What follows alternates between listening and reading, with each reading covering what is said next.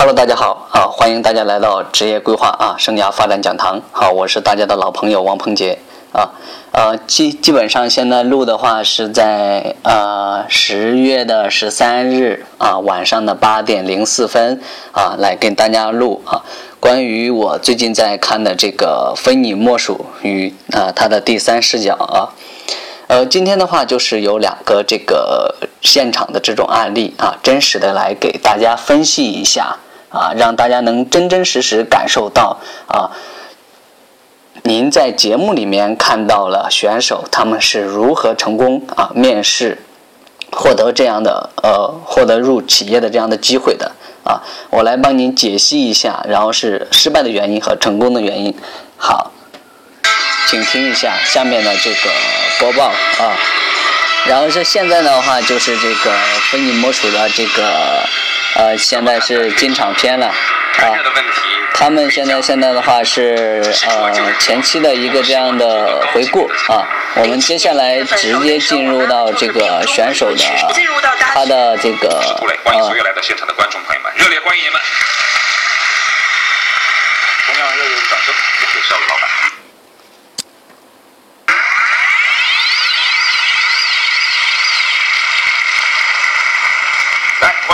求职者，我是一个土生土长的天津人，我比较善于给别人讲一系列的东西，管理之类的和培训的这个相比呢，我觉得培训的更加适合我。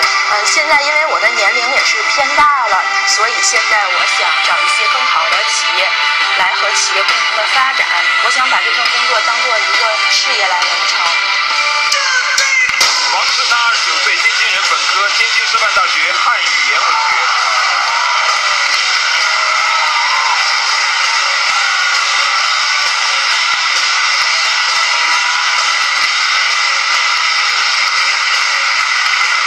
位老板、主持人，还有现场的观众朋友们，大家好！我叫王世娜，今年二十九岁，毕业于天津师范大学汉语言文学专业自考本科。我是一个土生土长的天津人，也是一个能吃苦耐劳、充满韧劲儿的八零后。在这里，我想找一份行政助理，或者是老板们认为适合我的工作。谢谢大家。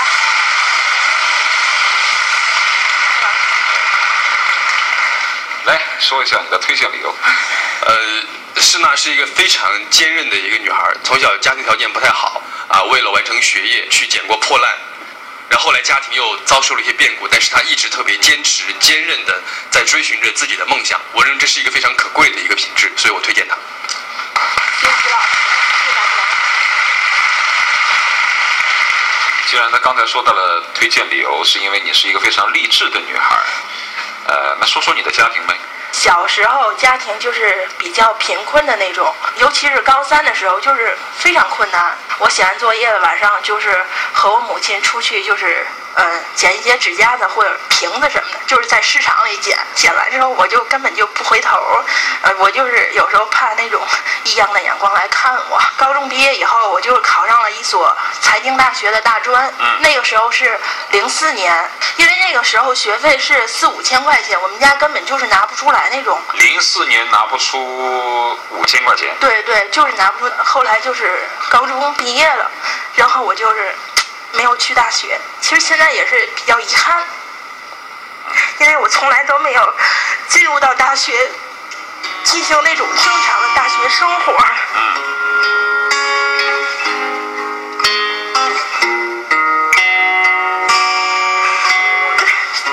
其实我特别紧张，我今天来别紧张，别紧张啊！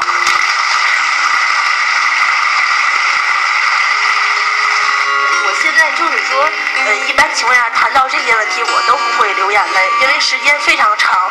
从我高中毕业十九到现在已经十年了，而而且说我现在就是说通过努力吧，就是说各个方面还就是说比上不足，比下有余那种。我也不是说特别在意以前的过去，因为我觉得那都是过去的事儿了。你曾经有过两份工作啊，嗯这两份工作分别是什么？零七年一月份的时候，那时候我妈妈就是病重了，就去世了。零七年一月份，母亲去世。对，一月九号去世了。去世之后有几个月，就是心情特别特别的不好，特别低落。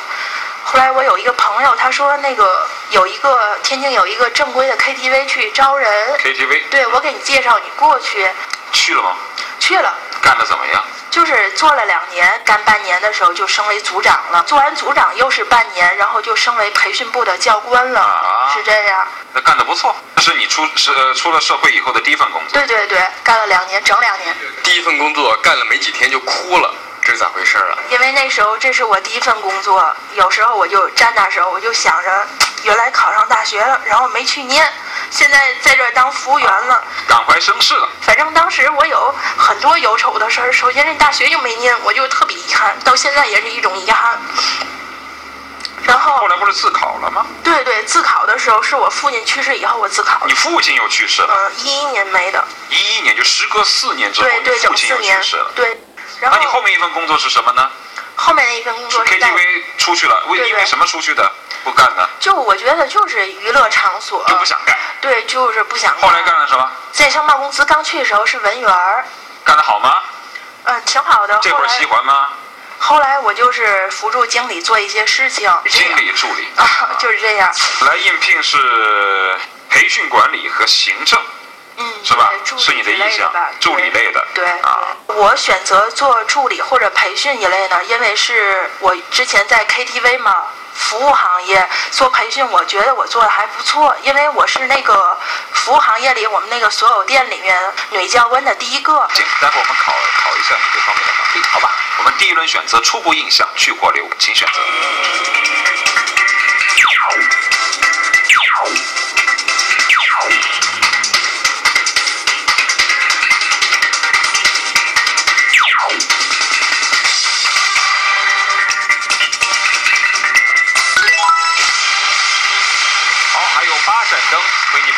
接下来我们进入天生我有才。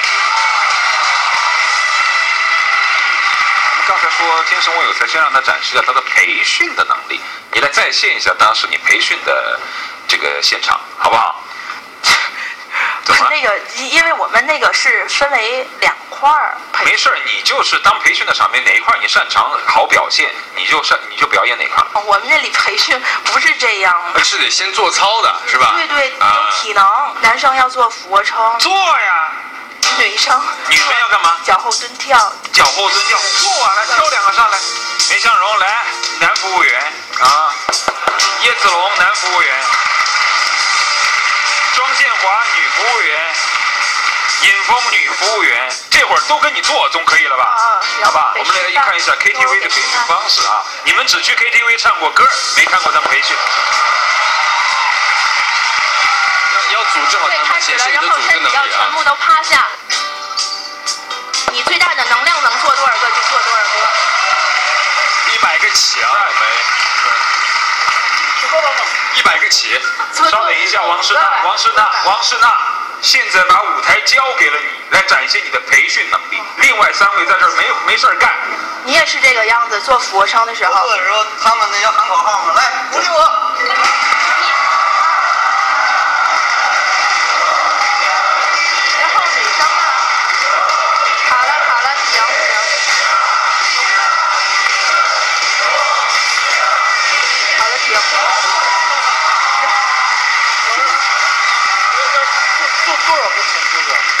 情况下就是说得做二百个以上。那我就培训完了。要不我我走了，我不干这活了。那个其实你是可以，你今天是第一天嘛，第一天你做五个了就已经很成功了，因为有的人服务员到这儿来一个都不王诗娜，你这是在培训吗？是啊，你这就是在培训，就每天就一个一个说你怎么做俯卧撑，这还需要你教吗？请记住，这是你一个展现能力的机会。好，听我口令啊，大家好，听我口令都有立正。大家立正的时候，听听我说，立正的时候，脚后尖儿要是并拢的，脚后跟并拢，然后脚尖儿呈现六十度。对，对对对。然后我现在教大家一个简单的动作，就是说原地踏步。我一说原地踏步的时候，大家就握紧拳头。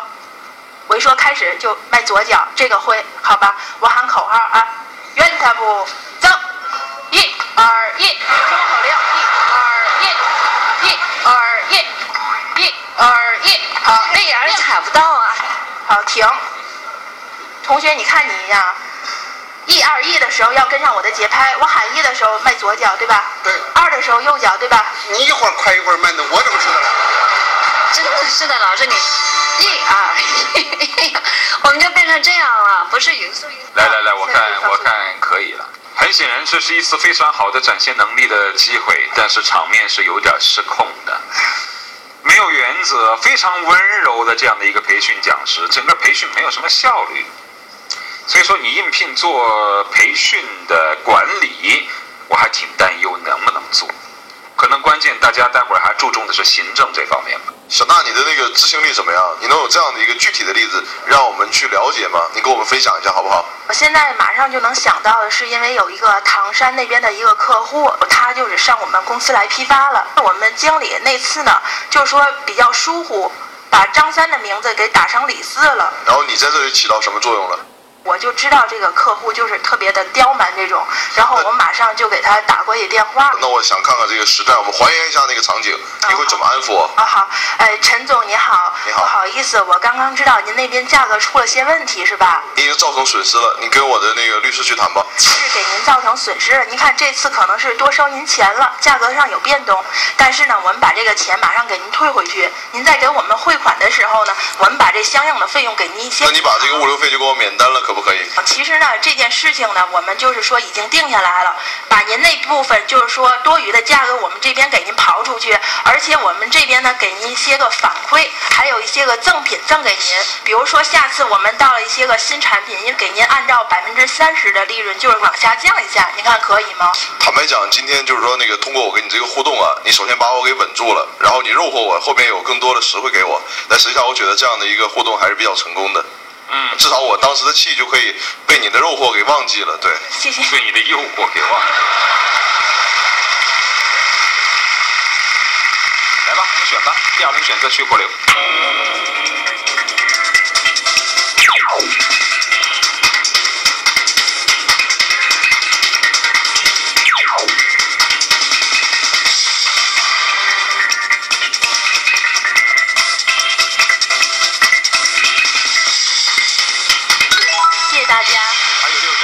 保留。我们来听一下他们提供什么职位。我们提供的是一个就是市场专员这样的一个职位。呃是呢我给你提供的岗位，呃，是在我们总部苏州，然后呢，呃，岗位是我们电商的客服，因为我觉得你在面对客户的时候，当我们给你足够的授权，我相信你可以做得很好。我给你提供的职位是行政，我给你职位是呢品牌经理的呃助理。嗯，是呢咖啡机为你留的职位是全国加盟中心北京的营运助理的嗯职位。因为给你的呢就是如你所愿，呃，培训管理，呃，培训管理方向的这个培训生吧。自己好好想一想，这六盏灯当中灭掉四盏，留下两盏，回到这儿，请。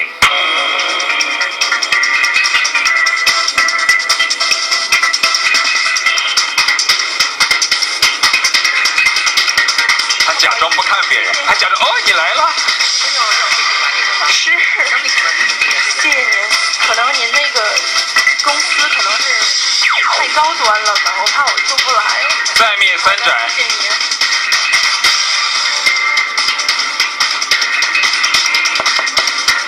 不好意思，那个我实在以后有机会我会去。再灭两盏，嗯。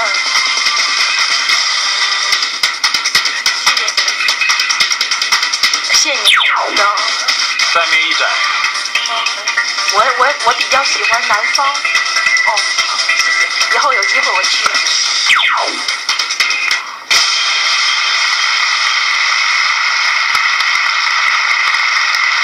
来有请尹峰、庄建华谈钱不伤感情。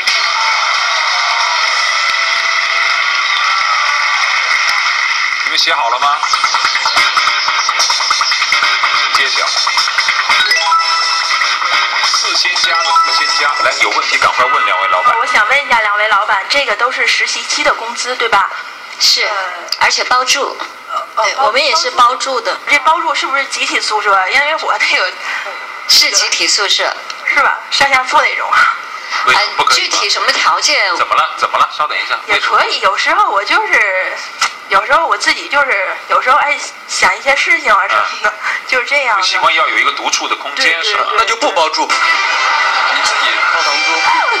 那北京租房很贵，比我们那儿高好几百了。但是这有的住，你你你还挑，到底怎么了？你说清楚。那个小铺嘛，特别的窄，我那个住的不舒服。对对。那你想要怎样？你说，你开一个条件。不包住，那工资能涨点儿。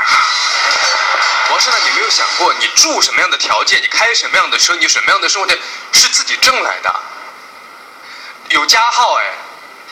是呢，你真的在这个环节的纠结太减分了。我突然之间有跟徐瑞一样的感觉，你一直以来上来都是一个特别励志的女孩，在这个环节叫谈情不伤感情，每个人都可以为自己争取自己的利益，这本没有错。但是凭你现在的业务能力。和成绩，现在给你开出这样的价格，然后还给你包住，你还挑这样的住宿环境，使我们对你之前的印象大打折扣。要知道，你是个经历过生活磨难的一个女孩，你口口声声说自己是朴素，特别能够坚持，特别能够吃苦，但是很少有选手在这个舞台上说面对了这个提供住宿的环境，还去挑住宿环境的很少。行，没有问题了。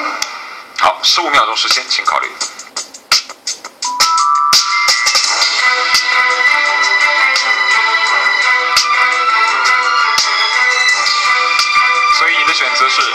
咖啡之翼、科沃斯机器人，或者是谢谢再见。我选择咖啡之翼。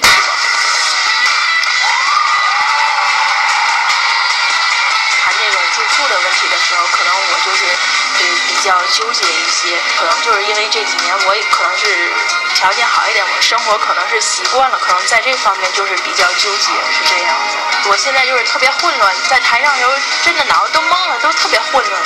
如果今天最后留灯不是六盏，而是只有一盏，又或者是只有两盏，我估计王世娜不会提出这样的要求的。就是无论一个人是否吃过苦，经历过沧桑和磨难，但是一旦发现可选择余地变多的时候，便会提高自己的标准和要求。但往往是这样的一些情绪，阻挡了自己前进的道路。其实呢，就是刚才他的话，就是这位选手的话，大家也听了。基本上，他的一个具体的问题出在哪里呢？啊，第一个问题的话，就是啊，他对自我的这个职业定位不够笃定。当有老板来跟他来留这个培训管理的岗位的时候呢，但他不确定啊，他觉得是太高大上了。这是第一个，就是目标不坚定，对自我的这个认知也不是很清晰，啊，导致了就是他在面对机会选择的时候，其实是很盲目的。那第二个他出现的问题是什么呢？就是啊，学历上面稍微要低了一点啊，学历嘛并不代表什么，但是呢，它可以代表你进入一个啊岗位，进入一个企业的敲门砖，这个的话大家都认同。对的啊，那第三个问题它是哪三个问题？第三个问题是什么呢？第三个问题就是，当他要做培训管理的岗位的时候，其实他对培训啊这件事情他并没有经过啊详细的分析和了解。具体作为一个培训师，作为一个培训专员，要做哪些工作和具体哪些内容？还有第四个问题就是他在专业度上不足。就具体要做什么行业，前期也没有经过分析，对的，啊，那如果就像一个呃，如果一个选手他对自我的这个认知相对来说要清晰的话，他想选择这样培训岗岗位啊来做的话，其实完全在前期就应该把所有的企业分析一下，就是本期我们要参加的企业有哪些，啊，就是这个企业的文化和这个企业的组织架构。和目前这个企业所要招的啊，目前的岗位啊都有哪些啊？和自己是否相匹配啊？这些都是要去考量和分析的啊。第五个就是这个选手基本上就是内生涯和外生涯啊，基本上现在就是完全不匹配的啊呃，但是呢，最后他还是面试成功了。那面试成功啊，并不代表说他可以长久的在里面做下去。为什么呢？因为第一个，当他前期确实很苦的时候，他的生随着他的生活条件和物质水平提高以后，他的标准也会在提高。那他慢慢慢慢会着重于这种啊精神或者是啊生存上的需求的满足啊。但是呢，他能否在呃尹总这家公司里面做的长久呢？其实还是有待考量的啊。那接下来呢，另一位选手的话，就相比之下。对自我的认知能力和职场成熟度就相对来说比较高了。那一般我们顾客出在问题呢，基本上两大核心问题，啊，基本上是职场成熟度的问题和自我啊这个职业定位的问题，基本上就是两大问题。很显然，这个顾客呢，就是啊这个嗯这个选手呢，基本上他是自我定位啊和职场成熟度都不足的。对那接下来我们来看一下这位古明先生，二十六岁的辽宁本科人，看一下他具体啊在接下来的面试过程当中，他运用了哪些职业规划相关的相关内容啊？第一个，他对自我的认知能力和对他目标的笃定性，和对老板的了解啊，就是最终啊他选择了他理想的这份工作。好，接下来我们往下收听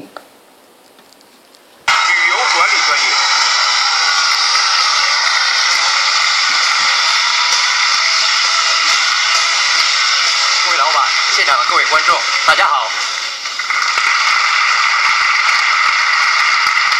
我是来自大连财经学院旅游管理专业的学生古明，在校期间创办手语课堂，带领广大大学生参与到关爱聋哑儿童的公益活动中。我本身呢也是国家二级足球裁判员，在大连地区足球联赛及全国校园足球联赛担任主裁判及助理裁判员，并且是校武术社武术指导。今天想求得一份教育培训行业的管理培训生或讲师方向的工作，期待薪金五千至六千元，工作地点首选大连，谢谢。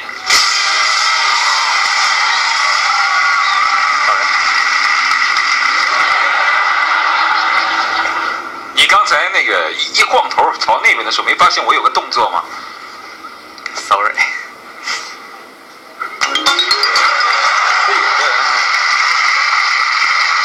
这样的这样的尴尬不是第一次了，就是选手上来有的时候有点慌张，我一点都不认为他是不想跟我握手，他太慌张了，转头一屁股就扭着对着我。来，你推荐理由。呃，我认为古明是一个非常有毅力的人，为什么？因为他简历当中有一点非常打动我。呃，他在中国足球一个如此让人绝望的一个行业，他坚持了四年，啊，他冒着被人打的危险，他还坚持。一次一次的绝望，一次一次的坚持，我觉得这个小伙子有毅力。对。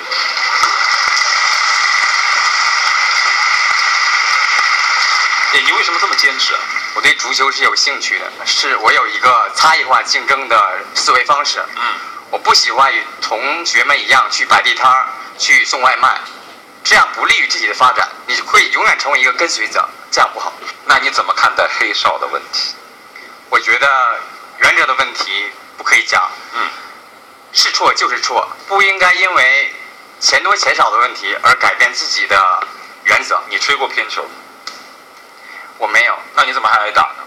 作为一名主裁判，你要用你的两只眼睛去观察场上二十二名球员，你难免会观察不到，有的时候容易错。那他们会怎么样对你吗？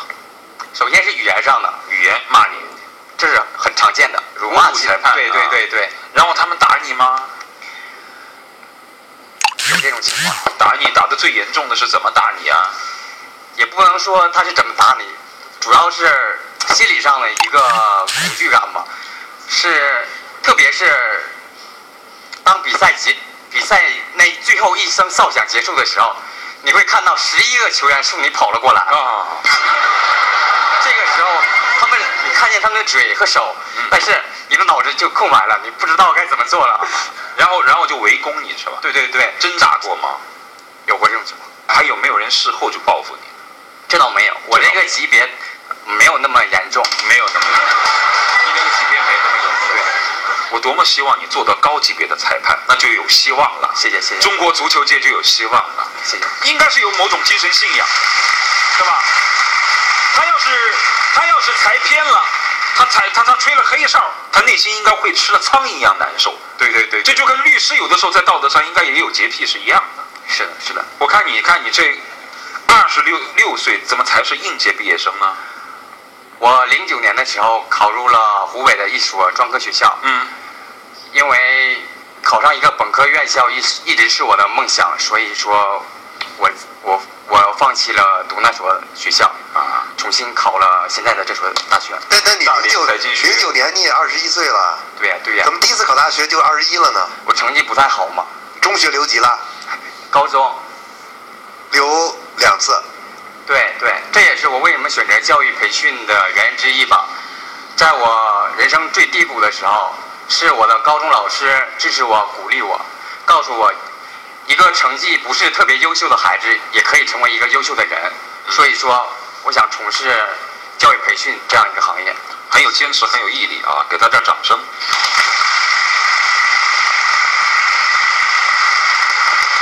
你大学期间参加过一些什么工作呢？我创办过手语课堂，创办手语课堂，为什么会有这样的想法？我是一个注重精神层面比物质层面稍微高一些的人，所以说，啊，我希望利用大学的时间能做一些公益的事业。除了创建手语课堂之外，你还创建了武术社。这个是零九年退学之前，嗯，创办的。听说你爷爷有武术秘籍，这个是我翻箱底儿的时候找到的一本书，写的什么什么秘籍？木头，少林联手短打。你爷爷教你吗？没人教我，这是我偷偷偷来的。你爷爷不知道，没人知道。你这么一个有职业操守的人，怎么干这个？这个是我小时候不懂事的时候干的。那你学会了吗？你是真会点武术吗？我可以展示一下。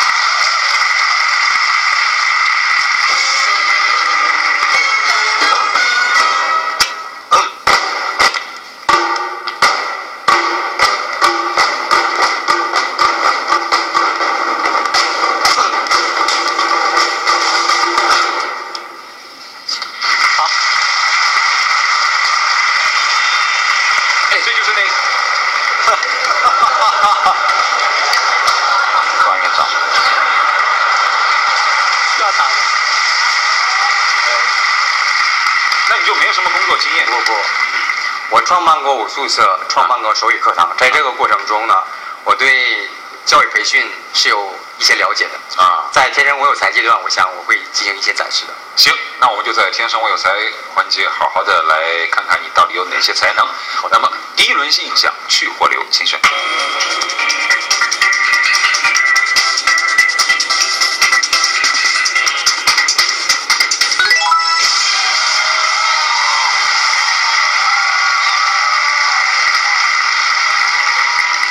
笑那么尴尬干什么？主要是我特别没有想到，十二位老板都能给我留到。一个有正义感、有幽默、羞涩腼腆的光头，谁不喜欢？谢谢，谢谢我也喜欢，是吧！来，接下来我们进入天生我有才。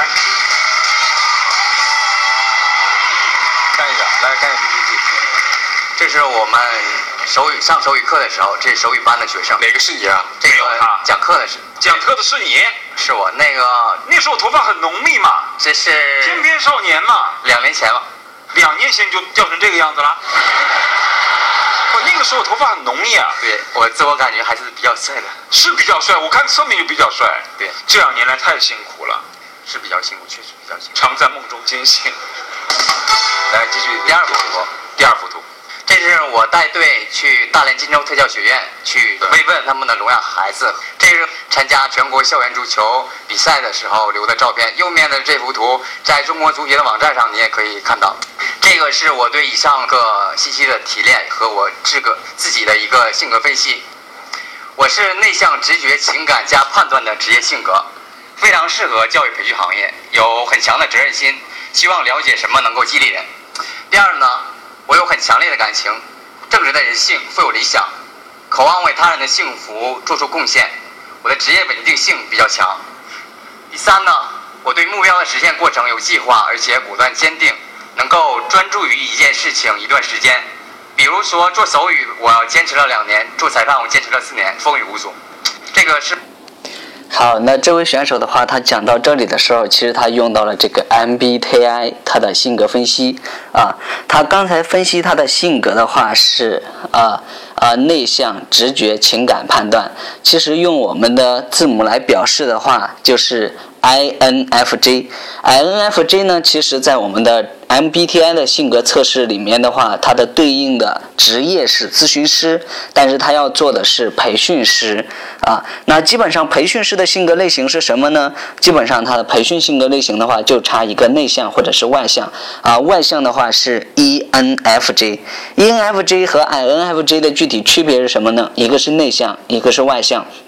但是呢，通过这个选手，他前面在回答涂磊老师问题的时候，他基本上是一个啊思考型的啊，基本上感觉他的整体的回答，整个过程所有的问题，所有包括他的言谈举止的过程当中，啊，他确实是有 T 的成分的啊，也许他的 F 不是很高。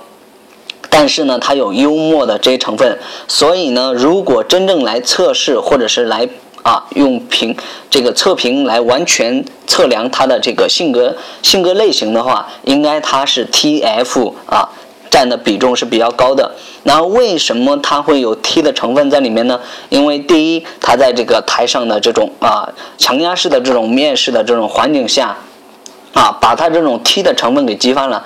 第二个，他前期做的是这种啊督导教练的这种啊裁判的。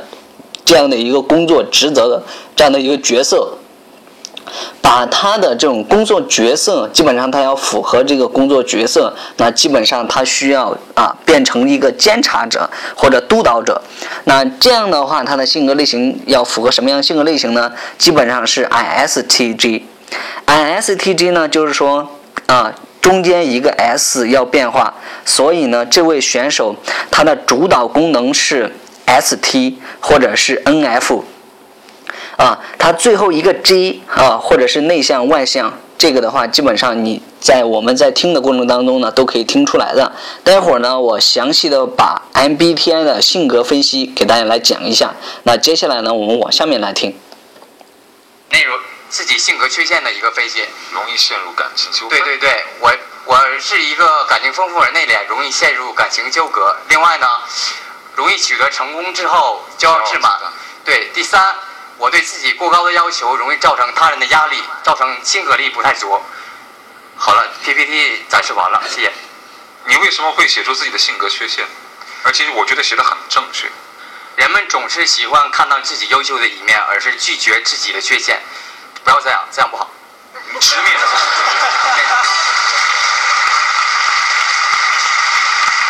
我问一下你啊。就是说，你自己在这个管理培训的这个这个这个岗业，这个职位来讲的话，你想发展的话，你想发展到什么程度？每个人今天你可能想一往一个方向去走，明天可能你的生命就朝向另一个方向。生命的魅力正在于此。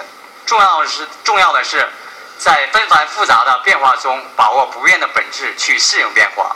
所以说，我不想为自己的职业生涯画上一个。什么样什么样的形状？我希望感受每天的不同。突然之间变成了一个哲人。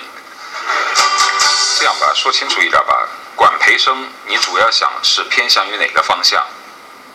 偏向于教育培训。那接下来你花一分钟时间给我们做一个培训，培训所谓的你的精神上要求的人生哲理。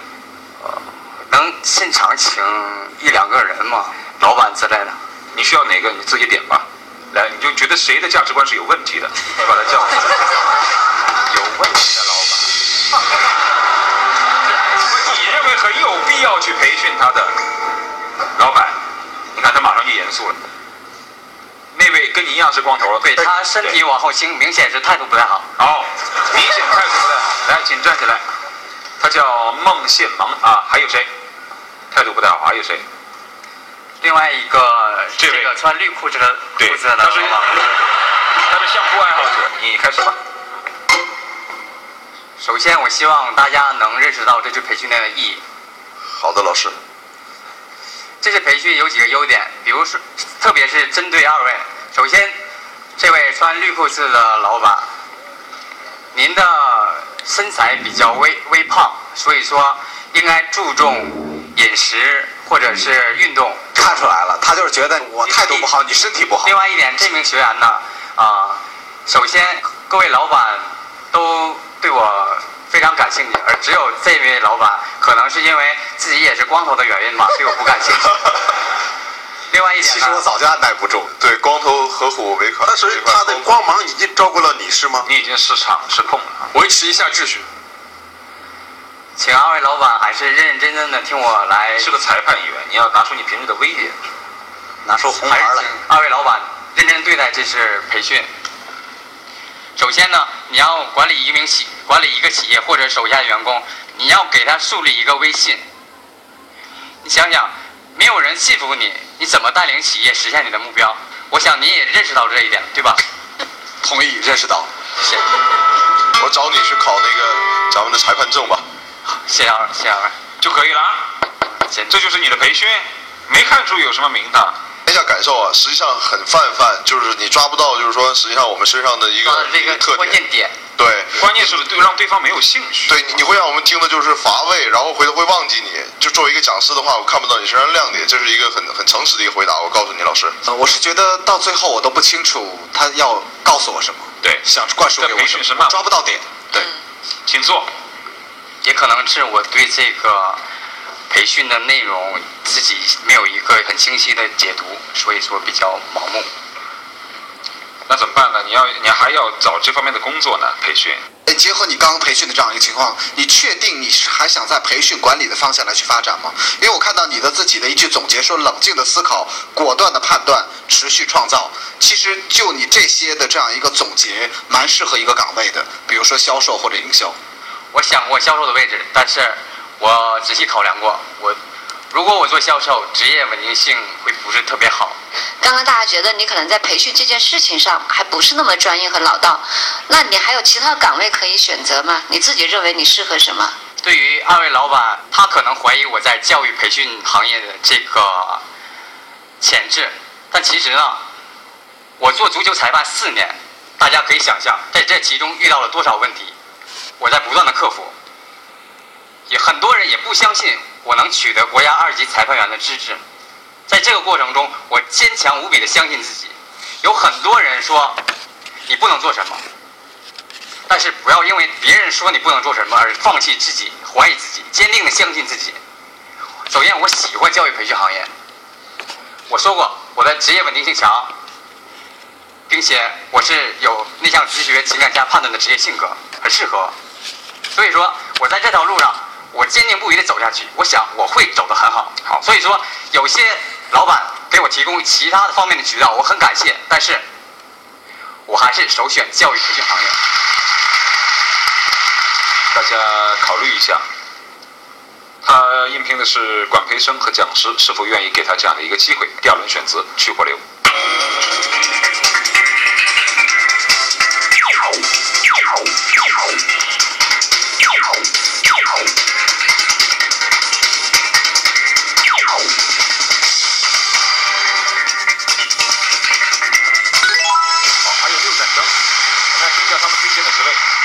那么给你的这个岗位呢，就是培训管理方向的管培生。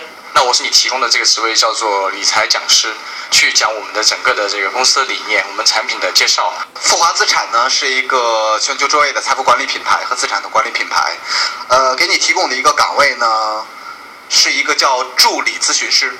对，因为我们做财务咨询和资产配置的这样一个方向。我觉得你跟开复师有很多贴切的地方，比方说你的正义感、爱心，还有你的完美主义，这是我们所需要的。而我们能给予你的，就是给你更多的体验，体验别人，体验生活，开放自己。那么从刚刚所有你的表现来看，做培训，现在你要开始进入这个行业并学习。那么现在你最适合的是做。督检之类的工作，所以咖啡机给你留的岗位是咖啡机的营运助理。那未来你的输出方向是：第一，在全国加盟连锁的加盟商那儿，你代表公司经过我们的培训之后，去培训他们并服务他们，帮助他们；第二个，你有也有可能未来成为营运的一个督导干部，自己管一个店，这样你也会有很多培训的工作，所以在这个里面既有培训的职能，也有督导的职能。我相信在督导、检查、执行规矩上，现在是你马上可以做的。那我给你提供的职位是大连地区的 BD。我给你提供的岗位，呃，是这么一个，就是说客户关系管理的专员这样的一个角色。六盏灯灭掉四盏，留下两盏，回到这儿，开始。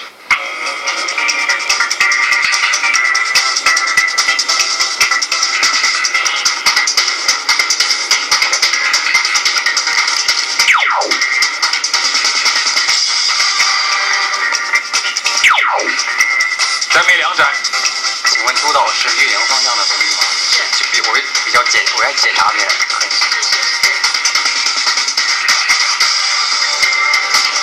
祝你好运。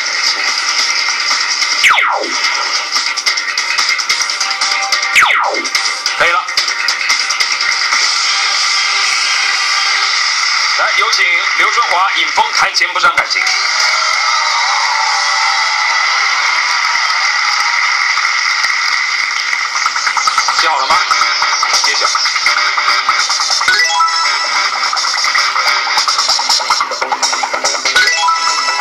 有什么问题赶快问。请问这是实习还是我毕业之后？你就不是告诉你那个是三个月的实习期吗？转正之后，也就是现在我们就是跟你一样的岗位的，呃，这个工资啊大概是一点五到二点零，就是月薪。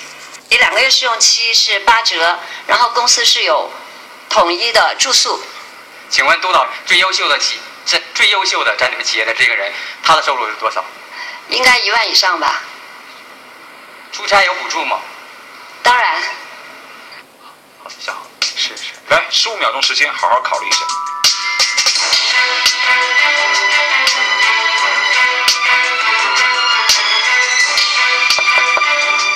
你的选择是咖啡之翼、华商置业，或者是谢谢再见。咖啡之意。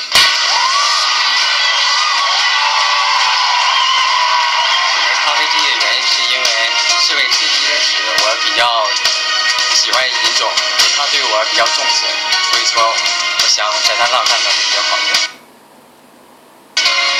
生活当中如果有一个像这个股民这样的朋友，应该是挺好玩的，时而严肃，时而欢笑，对自己要求特别高，对别人的意见也直言不讳给他出来。但这样的人比较累，希望他能够活得轻松一点。感谢大家的陪伴。好，那接下来的话，我就来跟大家来分析一下啊，这位选手啊，他为什么能面试成功呢？基本上大家也看了，第一的话，他有明确的目标啊，但是最后的话，他为什么啊去了尹总那里呢？而去做了一个这样的督导的岗位呢？其实呢，啊，他刚才也说了，第一个他比较喜欢尹总，第二个的话就是啊，咖啡之意的老总呢，其实是在比较了解他了啊，他基本上在讲的时候呢，他可以先肯定他这个人啊，接下来呢再肯定他做的事情，就是这个叫做认同感啊，就是其实呢，每个人其实他都需要被认同的啊，就是哪怕说他的专业度再强，或者是他的专业度不足，他到一个企业里面，他是需要被关注的啊，这基本上是职场啊属性的，每一个职场人所需要的啊，就是老板你重视我就可以了，但是呢。他如果是被感觉到他被重视，其实这个员工他也许会付出额外的这个努力，并不是说你给他多少工资，这个是能满足的。那第二个的话，就是他基本上他把自己的性格类型分析的很清楚。那老板呢，其实也很看好他啊。那我们呢，接下来的话就是从专业的角度啊，我们来讲一下 MBTI 啊。具体的来跟大家来分析一下，让大家确实实实了解到 MBTI 具体的话啊是怎么来分析的。啊，MBTI 的话一共是八个字母，八个字母组成十六种性格类型，十六种性格类型呢演变出三十二个职业。但是呢，目前根据呃我们呃社会上的职业的发展啊，不仅仅是三十二个职业了。啊，那基本上我们来讲一下，区分一下啊，具体什么叫做内向，什么叫做外向啊？外向基本上它的英文简缩是 E，内向是 I 啊。外向的人呢，倾向于将注意力和精力啊投放在外部的世界啊、外部的人、外在的物、外在的环境等啊。这个大家在听的时候呢，你也可以感受一下自己到底是啊什么性格的，就是你到底是内向还是外向的。那接下来呢，就讲到内向。内向的人呢，其实他相则是相反的，他更多的是啊自我内部的这个关注，他关注自我内部，如内心的这种情绪呀、感觉呀、思想啊等。那这样讲的话，其实大家的话有一个潜在的了解。那具体的话，我们讲一些具体的。啊，外向的表现形式呢，就是说你在与他人相处的时候呢，其实是精力分配的。啊，那内向的这些人呢，其实是独自啊享受这个时光的。他就是说，独自一个人的时候啊，他是精力充沛的。那另外一个呢，外向呢，就是啊喜欢成为啊人的就是说注意的中心和焦点。啊，内向的人呢，就是避免成为这个啊在所有的人群当中的焦点。那第三个是什么呢？就是喜欢外出，不怕就是说打扰他人或者是打扰其他的事情，啊，就是外向的人。那内向的话就是啊，喜静啊，就是多思冥想，怕被打扰，喜欢一个人独处，不喜欢与太多的人在一起，也不喜欢在外面啊。那第四个的话就是外向的，就是表情丰富，他容易外露啊。你看，如果你身边有这种。呃，外向的朋友呢，基本上他就每天乐哈哈的啊。那内向的话就是谨慎呢，不露表情的，就是表情比较僵硬的，或者是没有任何的表情啊。那第五个的话就是行动啊，行动之后的话就是啊，行动之后思考，就是外向的人呢，基本上如果做一件事情的时候呢，他会先行动，再去思考。对，那内向的话就是说思考后再行动。也就是从这个语言上表现的话，就是啊，外向的人呢，基本上他还没做之前呢，他先把这件事先给大家说了啊。但是内向的人呢，他是还没做之前啊，他会做之后啊，做成功了啊，他也许会告诉你，但是他也许不告诉你。那第六个就是外向的，就是喜欢边说啊，就是说边想边说。基本上的话就是说啊，说的讲讲的比较快啊，讲后再想，就是讲话有的时候别人会说你讲话不经过大脑啊，其实这就是外向人的表现，并没有对与错。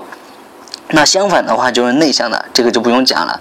那第六第七个的话就是说外向的，他容易读和了解，就是易读和了解。那怎么说呢？就是说啊，基本上的话，你看到他的话，你就知道他有多少的水平，或者是一看他就能了解这个人。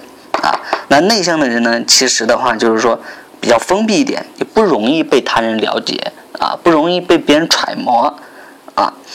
那第八个的话，就是说随意分享个人的情况，这就是外向人的。他到哪，他就比如说，哎，刚认识一个朋友，两分钟，他马上就把自己讲的，然后是哎，所有的情况都已经告诉别人了。但是外向的则相反啊。啊，内向的则相反。那接下来的外向的话，就是第九个，就是说的啊，说的多啊，听的少，就是啊，这一点其实是如果就是说有对应的特特应的岗位的话，其实是啊，这个是有弊端的。那内向的话，就是说听得多，说的啊。听的，就是说听得多，说的比较少啊，啊，第十个的话就是说反应快啊，喜欢快节奏的，这就是外向的。内向的话就是仔细考虑后呢才有所反应，啊，就是内向。那外向的还有一个就是重视广度而不重视深度，内向的话就是。啊，喜欢深度而不是广度。其实每个人的话都有内向和外向的成分，最主要看哪个是主导型的，这个是可以测的啊。那如果就像我的话，我其实是有内向和外向都有的，那这个分值还都是八分以上的，总共是十分啊。那我基本上就是外向比内向的话要多那么零点二，就是说我这个人其实是也很难琢磨的。如果就像你，如果你更懂得你的性格性格的时候。你不管是在做事情的时候，与人交往的时候，你可静可动。其实这种人是最难琢磨的。但是呢，并不是说他不好，这样的话会显得你比较成熟一点、沉稳一点啊。那接下来就是讲啊，第二个就是他们的对比的，就是实感和直觉。就刚才那位选手说他是直觉型的啊，其实呢，我是说他是实感型的。为什么呢？因为当他在谈到这个钱和工资的时候。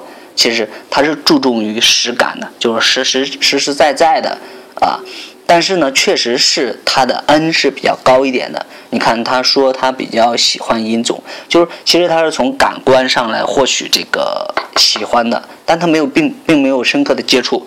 那具体的什么叫做实感呢？就是说偏好实感的人呢，是通过五官来获取信息的，专注于现在，重视从感官中得到了具体的信息啊。那直觉呢？偏好直觉的人呢？啊，注重于内涵、连续意义，专注于未来，对未来的构思呢有一些蓝图啊，而且呢可付诸实践。那具体的我们就讲一下他们之间的这个分类啊，就是啊，实感呢是通过五官就是感觉世界的啊，注重真实的存在实际啊，直觉呢就是通过第六感洞察世界啊，注重应该如何比较比较笼统的。啊，那第二个就是说他们之间的对比呢，就是说啊，相信确定和有形的东西，啊，举一个例子，比如说呃，你的朋友去了某一家披萨店里面，他吃过这家披萨，他说很好吃，但是呢，其实他再怎么来跟你描述这家披萨店有多好吃，其实你如果是实感类型的，你还是觉得不靠谱。因为这个披萨没有摆在你面前，你没有吃过。但是如果对于直觉性的人呢，哦，他是他是就是通过这种灵感或者清晰，他会想象的，他会联想的，哇，他肯定会联想的很好吃。啊，那接下来的话就是第三个对比呢，就是说不喜欢新的想法啊，除非他们有实际的意义，就是比较实际，注重于实际的。但是直觉型的呢，是为了自己的利益，喜欢新的思想和观念。那这个时候呢，其实是啊，你看，就是在我们实感或者直觉上，那做的事情就是不一样的。如果是实感类型多一点的，那基本上他做的事情就是与物啊、实际打交道的。但是直觉型呢，一定要与这种概念啊、教育啊、培训打交道的，这种倡导的啊，这种知识在一起的，这个其实是有科学规律的。那接下来的话就是说，第四个就是啊，重视现实性和常情。啊，那对比的话，就是说直觉型的，就是重视想象力和独特力啊，就是独创的能力啊。第五个的话，就是说实感类型的，就是喜欢使用和琢磨自啊自己就是已知的这个技能啊，就是自己现在存在哪些技能啊，他会就是说根据现有的这种技能来去做事情啊。但是直觉型的人呢，就是说留心普遍和有象征性的，就是说比较抽象或者就是。啊，理论性的东西啊偏多一点，啊，那接下来的话就是说啊，实感类型的就是习惯于按规矩啊手册办事情啊。当然，你看刚才那位就是选手一样的，他也是就是说当裁判，那你肯定是要按规矩。当涂磊老师涂磊老师说问他的时候啊，你为什么不吹黑哨呢？你对黑哨这件事情是怎么认认识的呢？其实他是有很强烈的这种规矩啊规则啊这种。概念或者是原则在里面的，这个其实是也是他实感的表现的一部分啊。那他直觉的话，就是说啊，对应的话就是说习惯尝试跟着感觉走。那这位选手明显的在这一块的话，其实他不是的。啊，那接下来对比的话，就是说实感类型的，就是说进行细节的描述啊，就是说你看他在呃，托尼老师问他被打的时候呢，他把所有的那个啊多少个许多少个球员呀，具体怎么来打他的时候呢，其实他进行细节的描述的啊。那直觉类型呢，就是说使用喻啊，就是隐喻或者类比的啊，这样的话就是说啊，给人一种比较含蓄的这种表述，但是他不是的。那接下来的话，就是说，接下来对比就是实感的话，就是循序渐进的进行阐述有关的事情，啊，这一点它是有的。那直觉型的，就是跳跃性的展开事实，但是它是没有的啊。实感类型呢，就是说还有一个就是着重于现实的，直觉的话是以一种绕圈子的方式着重于未来的。啊，明显这位选手他是实感的，他在直觉上的话，其实相对来说比较少的啊。我相信尹总的分析其实是正确的，他对自我的认知其实是存在一定的缺陷的。那讲到自我认知，我穿插一下卓哈利之窗。卓哈利之窗的话，把人分为四个窗口，我在前面应该也讲过了啊。前面两个窗口叫做意识，后面两个窗口叫做潜意识啊。我们职业规划师要做的事情呢，尽量就是把你的认知拉大，就是把前面两个窗口拉大。啊，根据弗洛伊德的冰山图，人百分之八十是活在自己的潜意识当中的。这位选手明显的对自我的认知存在一定缺陷的。第一个窗口叫做你，他了解他自己的啊，就是说别人也了解他，这个叫做开放的我。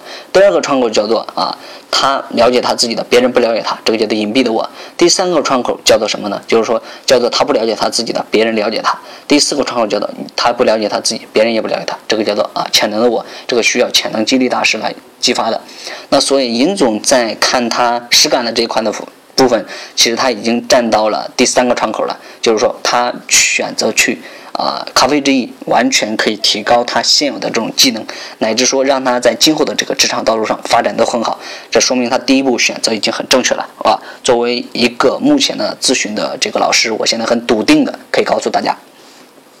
好，那接下来呢，讲第三组的这个对比，就是思考型和情感型。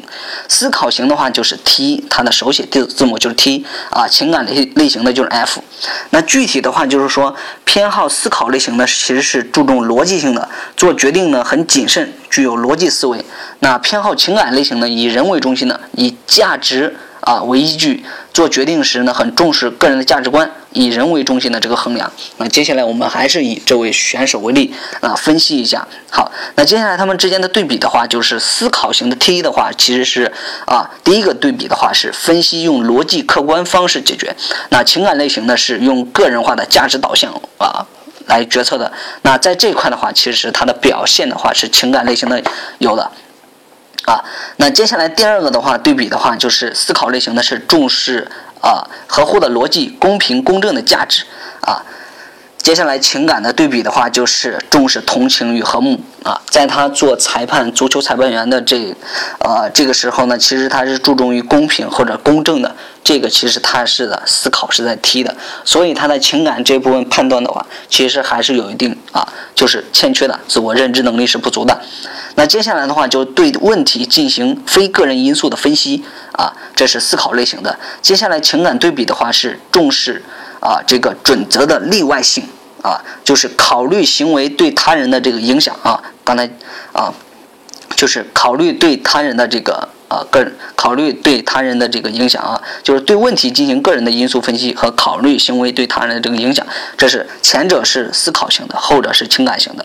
那接下来的话就是对比的是一视同仁和重视准则的例外性啊。一视同仁呢，基本上他还是属于思考类型的，他在做足球裁判员这份工作的时候就已经限定了，就是说职业是可以改变，在后天是可以改变他性格的，就是某某些部分的。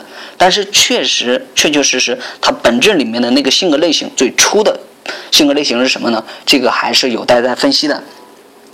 那接下来对比的话，就是说被认为冷酷、麻木啊，漠不关心啊，这是思考型的；但情感类型的是被认为感情过多、缺乏逻辑性和软弱啊。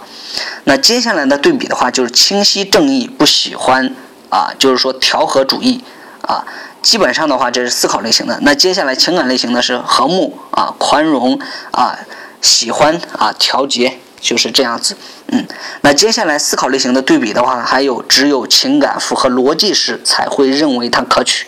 情感类型呢是无论是否有意义，认为任何事都是有感情可取的。那接下来还有对比的思考类型的话，就是说因渴望啊成就而受这个激励。啊，情感类型的是因为了解、欣赏而受激励啊。那接下来对比的话，就是思考类型的，就是很自然的啊，看到缺点倾向于批评；情感类型的是很自然的看到优点倾向于赞美啊。思考类型的接下来对比的话是工作中啊，就是表现出的这个感情比较少，不喜欢他人的这个感情用事。那情感类型的就比较喜欢在这种场景中的感情啊、赞美中获取别人的这种。啊，认同。那所以的话，这就是两者之间的区别。在听的观众的话，大家也可以自我的分析一下啊。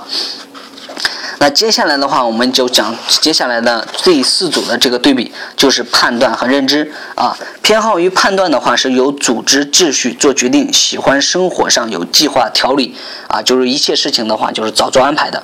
但是偏好认知型的话，就是呃希望。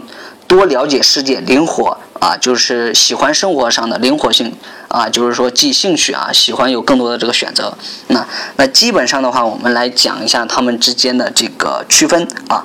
判断类型的话，它的手写字母的话是 J，认知类型的话就是 P 啊。判断和认知的话对比的话，就是第一个对比的话，就是说啊，做了决定后的话是其实是最后才会啊。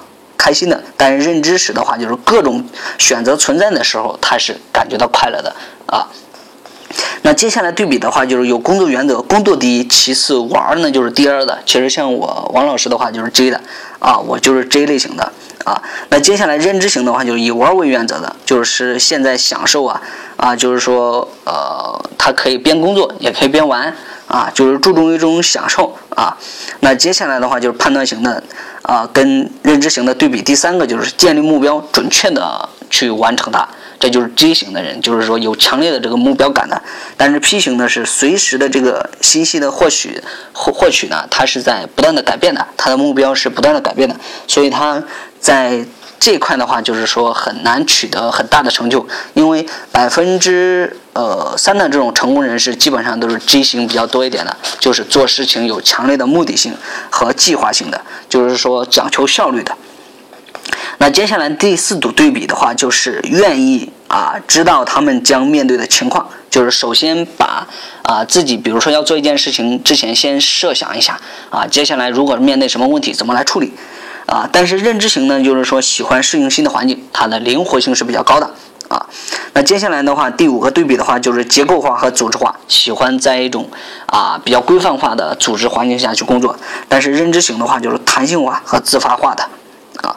那接下来第六个对比的话，就是注重结果。啊，就是重点在于完成结果，它是以结果为导向的。当然，J 类型的人的话，单从分析一个 J 类型的话，它是以结果为导向的。啊，肯定如果这种啊当领导，或者是他是以销售，或者是当领导的话，基本上你在跟他汇报工作的时候，不要跟他讲过程，直接跟他讲个结果，你获得了哪些成果，这就是 J 类型的老板。所以，如果大家真真实实了解完 MBTI 的话，完全可以增强你的语言沟通能力，对自我的认知能力和对他人的了解能力，完全都会提高。啊，那如果单除单独的话，就是说要把 MBTI 给学完的话，单独在注册 MBTI 注册师的话，其实是要两万多块钱，啊，但是有时候在我们的课程当中也可以学到专业的，就是说核心的 MBTI 的啊。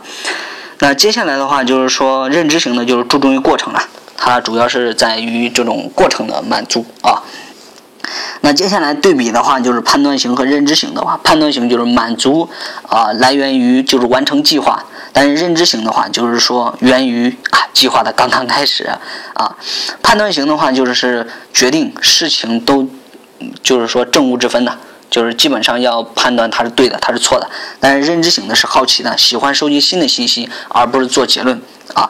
判断型的下一个跟认知型的下一个对比就是喜欢命令控制反应速度啊，喜欢完成这个任务。但认知型的喜欢观望啊，看许多新的项目呢，就是说但不不完成，就是不去完成它，就喜欢在观望啊。这个时候呢，其实是大家比如说在呃买手机啊，或者是你买任何产品的时候，或者在做任何事情的时候，你这个时候就可以看到了，在一个组织构架里面，执行能力强或者弱的时候啊，就是这一类型的人呢，其实执行能力强的；那 P 类型呢，其实他是在观望的，看着其他人做得好或者是不好，他们才去做的啊。那接下来的话，判断型的最后一个对比的话，就是说把时间看作有限的资源，认真的对待最后的这个期限。但是认知型的认为时间是可贵的新的资源，而最后的期限呢是呃有收缩的啊。基本上的话，这就是 MBTI 的啊这个。呃，他的这个解读啊，那如果想详细系统的来听 MBTI 的话啊，这个是需要专业来学的啊。在这里的话，就跟大家简单的分析一下。那最后这位选手他去应聘的还是这个监察员或者督导员，他呢？这样对应他的性格类型呢是 ISTJ。其实呃，对于这个尹总的话，其实是很在这一块的话，第三块的认知窗口的话，其实是很了解他的啊。接下来的话就是说，当他第一个刚分析的时候，他是 INFJ，I 的话就是内向、直觉、情感和判断啊，这是他给自己的分析。但他给自己的分析的话，这个叫做咨询师。啊，那另一位老板呢，其实是给他的职位的话，就是咨询助理的岗位。但是这位老板其实是还是啊，不会太看人了，他还是更多的是站住站站在自己的这个企业里面啊考虑的。啊啊。那接下来的话就是说，ENFJ 的话就是教师啊，基本上就是培训师了。啊，他要做的是培训的岗位啊，也许他是有一的成分在里面的，就是外向的成分比较多一点，他情感成分比较多一点。啊，就是通过他前边那一份工作把他给抑郁住了啊，就是说把它变成了 T，就是工作上我们 MBTI 的话就是性格类型会在。呃，后面的这个工作岗位上会经过这个磨练啊，是调整的，但是你本质里面的那个是不会变的啊。接下来的话就是说，以上今天给大家来解读的啊，那最后的话就是呃，把这两两位选手都给大家来分析一下啊。第一个选手也面试成功了，第二个选手也面试成功了，但是两个选手啊，如今后在企业里面的发展道路完全是截然不同的。这个大家也可以看一下，基本上他们两位都是来面试这个培训管理的岗位的，但是呢，两位面试的这个方向呢，就是说啊，都是没有能达成他们本质的那个直接的需求。但是呢，第二个选手可以通过他在这个管理的岗位上啊，今后的这种监督啊、监察，也许发展的会很好，最后转职能岗，就是培训上满足他培训的需求。